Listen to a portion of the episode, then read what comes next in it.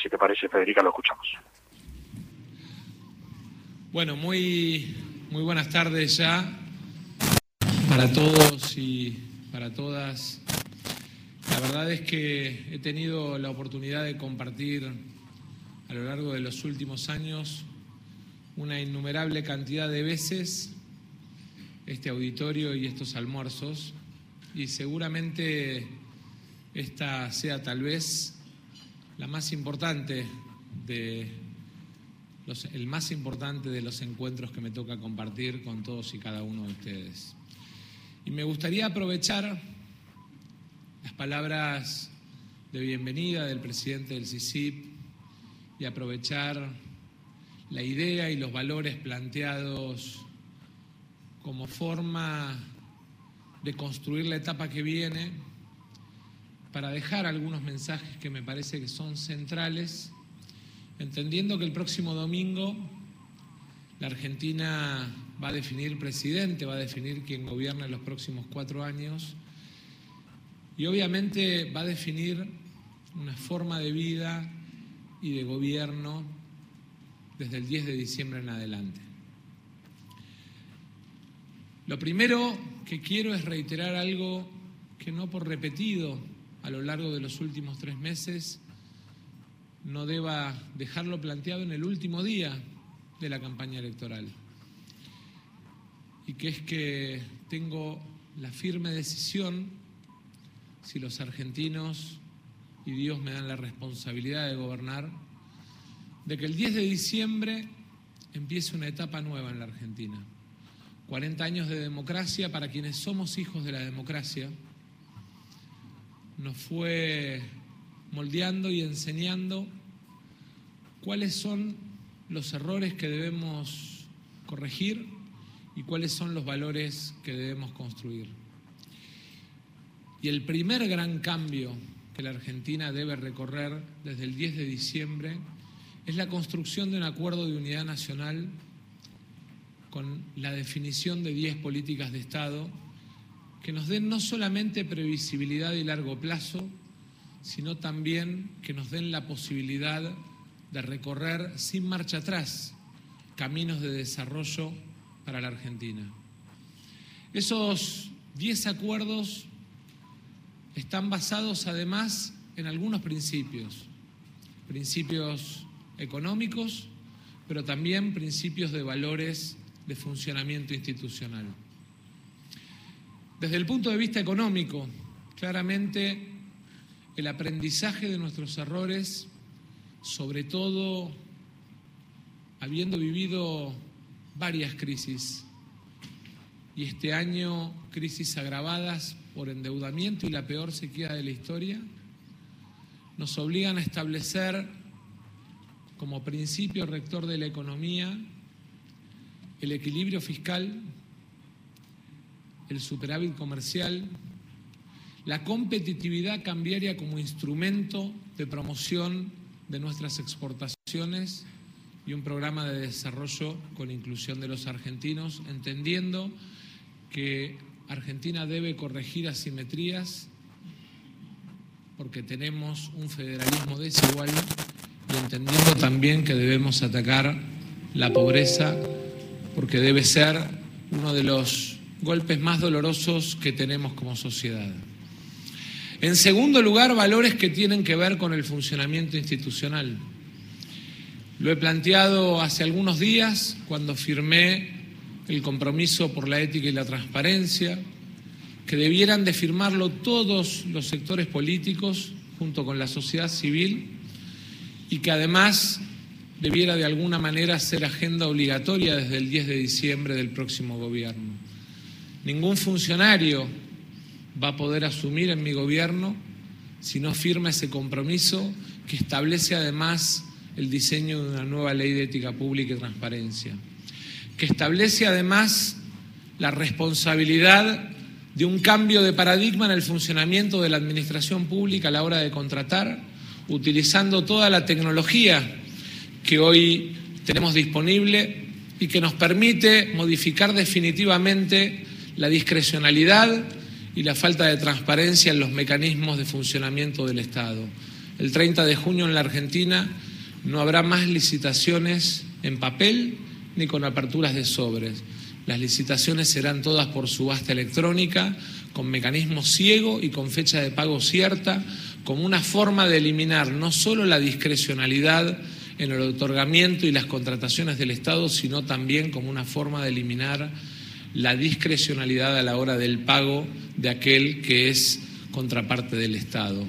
En paralelo, he planteado enviar, si los argentinos me dan la responsabilidad de gobernar, el 10 de diciembre al Congreso, por ley, el otorgamiento del control más importante que tiene el Estado en materia de funcionamiento interno, que es la Oficina Anticorrupción,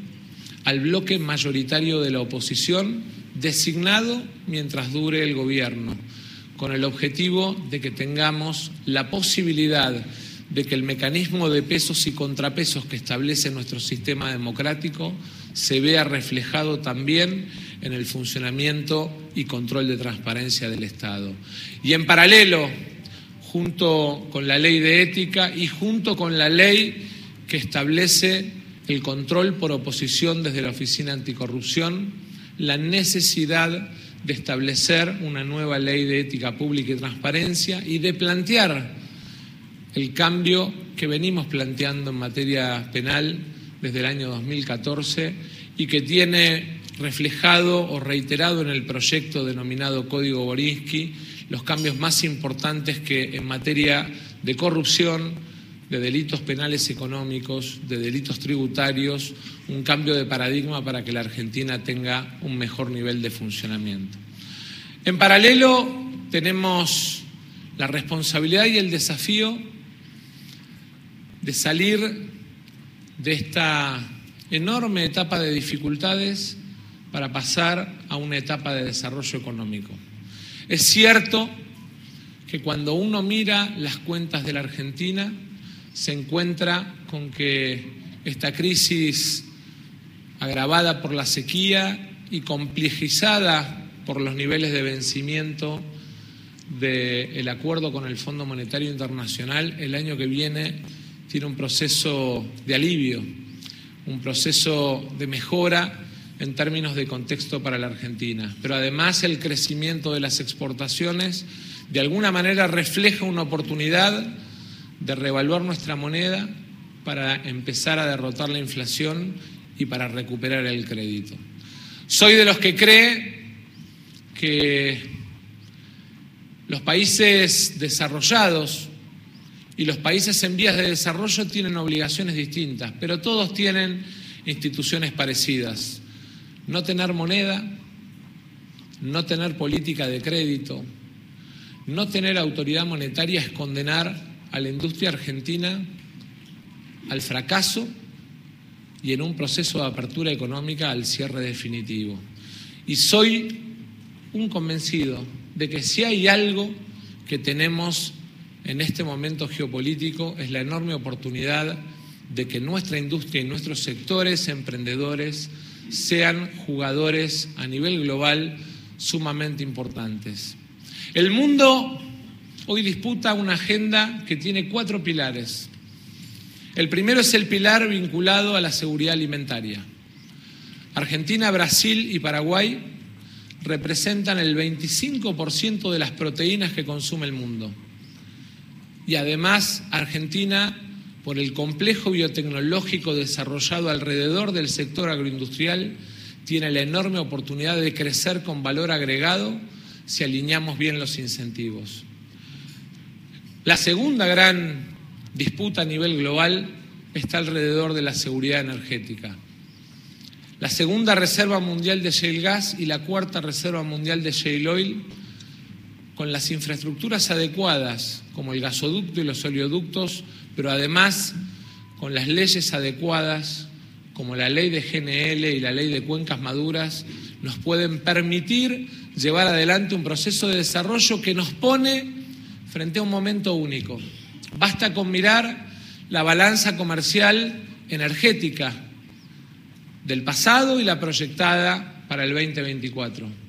Por primera vez no solo Argentina va a resolver sus problemas de abastecimiento interno definitivamente, sino que además va a tener un saldo exportable muy alto que de alguna manera nos cambia no solamente la cuenta comercial y el régimen de acumulación de reservas, sino que funciona como una invitación a seguir invirtiendo después de un año en el que Vaca Muerta terminó siendo el tractor más importante de inversión de la Argentina en momentos en que otros sectores como el agro, golpeados por las dificultades que ya conocemos, caían en los niveles de inversión. La tercera agenda en la que disputa esta enorme batalla comercial, más allá de los conflictos, guerras y procesos que desgraciadamente enlutan a la humanidad, tanto en Ucrania como en la franja de Gaza, está marcado centralmente por la seguridad mineral. La decisión de China de retirarse del mercado de dióxidos le abre al norte argentino junto con el litio y el cobre una enorme oportunidad. Ya no es solamente el proyectado de exportación de plata o de algunos otros minerales, sino centralmente la oportunidad de crecer y de desarrollarnos en el mercado del litio, en el mercado obviamente del cobre, pero también centralmente en el mercado de dióxidos sobre la base de que Argentina tiene en lo que denominamos sus tierras raras una enorme oportunidad de crecer en términos de exportaciones y eso lo refleja el proyectado de la balanza mineral para el año que viene con más de 11 mil millones de dólares de exportaciones. Y sin duda, el cuarto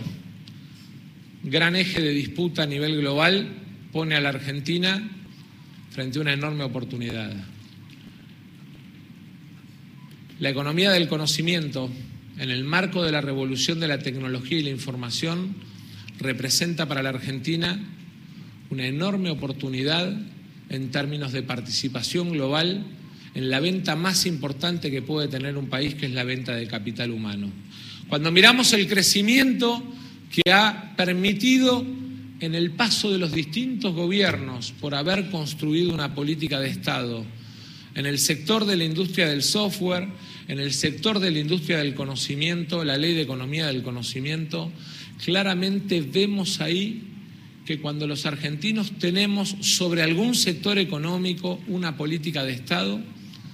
inexorablemente nos enfrentamos frente a posibilidades que se nos abren a nivel global y que obviamente lo que requieren es de que aprovechemos al máximo esa oportunidad. El crecimiento del sector conocimiento en materia de exportaciones debe venir acompañado de algunas políticas adicionales, pero también se pone en riesgo de construcción de esa política económica que es el capital humano. Capital humano construido sobre la base de un sistema educativo en la Argentina que se basa en la capilaridad del sistema de educación pública con más de 23.000 escuelas rurales y que se basa en la gratuidad del sistema universitario que nos permite que ese capital humano potencial esté presente en cada rincón de la Argentina y en cada hogar argentino más allá de las condiciones en las que hayan nacido. Creo centralmente que eso debe venir acompañado de medidas y de iniciativas. ¿Cuáles son los principales caminos a recorrer desde el 10 de diciembre. Para el crecimiento exportador, vamos a cero de impuestos internos, sobre todo el incremental exportador, para todos los sectores exportadores de la Argentina. Piensen que en el sector denominado de pequeña y mediana empresa exportadora estamos ya en un volumen de 13.680 millones de dólares pero con un valor central de diferencia, que es el valor de la tonelada. El promedio de las exportaciones argentinas está en 550 dólares la tonelada. El promedio de la exportación pyme está casi en cinco veces, en 2.360 dólares, el valor de la tonelada. Y eso tiene que ver con algo muy importante, que es lo que denominamos valor agregado argentino. Ese valor agregado que no solamente genera riqueza, sino que además genera en términos de mano de obra mejores salarios. porque la diferencia entre el sector exportador en términos de salarios y el sector de mercado interno orilla hoy casi 24 puntos en materia salarial. Y tiene que ver con que claramente cuando abrimos mercados exportadores mejoramos los salarios, mejoramos capacidades en términos de capital humano y además mejoramos competitividad de nuestras empresas. ¿Cuáles son los riesgos en estos dos modelos de países que estamos enfrentando? El primero, muchos de los que están acá representan al sector agro. ¿Cuánto de nuestro sector agro o agroganadero es de exportaciones a China? ¿Cuánto de pérdida en términos de valor propio y de valor final aparece cuando aparecen las triangulaciones por prejuicio ideológico para comerciar con el segundo socio comercial de la Argentina? Encuentro acá también muchos del sector automotriz y autopartista. ¿Cuánto en términos de garantía de empleos y de cadena de valor representa fortalecer el Mercosur y la relación con Brasil? ¿Cuánto representaría en términos de caída de actividad industrial, en términos de pérdidas de empleo, perder esa relación con Brasil? ¿Cuánto representaría perder los términos de intercambio en el sector automotriz en materia de flex, por ejemplo, para el sector automotriz y autopartista. En empleos nada más, 140.000 empleos. Lo digo porque cuando escuchamos hablar de apertura indiscriminada de la economía, y sé que está la gente del sector textil y de proteger, esa historia ya la conocen. Y esa historia termina con fábricas cerradas y gente en la calle, porque la apertura indiscriminada de la economía existe solamente en la teoría. Cuando tenemos que venderle a Mercedes-Benz camionetas a Estados Unidos o tenemos que vender acero en Estados Unidos, aparecen las discusiones entre gobiernos con la Secretaría de Comercio, las discusiones de cupos, es clave tener un país y un gobierno que defienda a su industria, que defienda la participación en mercados y que lo aumente. Y para eso además tenemos que mirar cuáles son nuestras economías complementarias. Sin dudas, sin dudas, no es solamente sostener los mercados de India, Brasil y China o Vietnam, que son parte de los mercados más importantes. Abrir mercado en África, ampliar mercado en el mundo árabe, mirar al sudeste asiático como un bloque convergente en materia de demandas económicas para todos nuestros sectores industriales y para nuestros trabajadores es fundamental. Y para eso es clave entender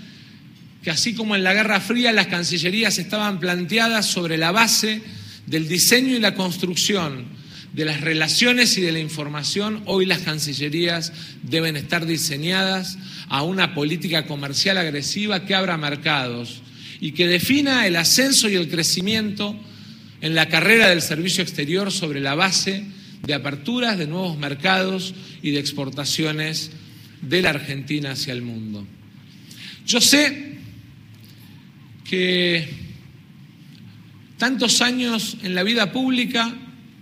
a muchos les genera dudas. Y además, la discusión de siete meses casi agotando a la gente, porque los procesos electorales no pueden ser tan largos, porque generan inestabilidad, generan incertidumbre, generan indefinición respecto de reglas a futuro, sobre todo cuando hay tanto antagonismo. Pero de alguna manera sé que en los próximos días lo que definimos es en qué modelo de país queremos vivir. Entiendo que algunos, después de tantos años de vida pública, puedan tener dudas sobre mi persona, sobre mis ideas, pero el compromiso público en esta era en la que todo queda registrado es la mejor forma de garantizar el cumplimiento. Quiero ser desde el 10 de diciembre el presidente que entierre la grieta. Quiero ser desde el 10 de diciembre un presidente que siente a ustedes a la mesa a tomar decisiones para abrir nuevos mercados y para generar más trabajo de mejor calidad y mejor remunerado en la Argentina. Quiero ser además un presidente que inaugure una nueva etapa en la que el diálogo sea la marca y terminemos con esa idea del amigo enemigo, entendiendo permanentemente a la Argentina como contradictoria. Quiero que enterremos juntos la idea de que la Argentina es el campo la industria, es el campo y la industria. Quiero que terminemos con esa idea de que la Argentina es el interior o la ciudad. La Argentina es un todo maravilloso, con enormes recursos y con enormes posibilidades. Quiero además que entendamos que el pasado ya no se discute más. No estamos discutiendo acá a uno u otro expresidente, porque somos dos los que podemos gobernar desde el 10 de diciembre. Y quiero que sepan de mi compromiso, habiendo aprendido de mis errores, de mis fracasos, habiendo aprendido también de mis propias frustraciones, quiero que sepan de mi voz y de mi boca que todo el esfuerzo, la capacidad, el aprendizaje de estos años pienso ponerlo al servicio de esta patria, entre otras cosas porque estoy convencido después de haber recorrido gran parte del mundo que la Argentina, si se da políticas de Estado, si define un proyecto de nación, puede ser un gran país con lugar para todos. Muchas gracias.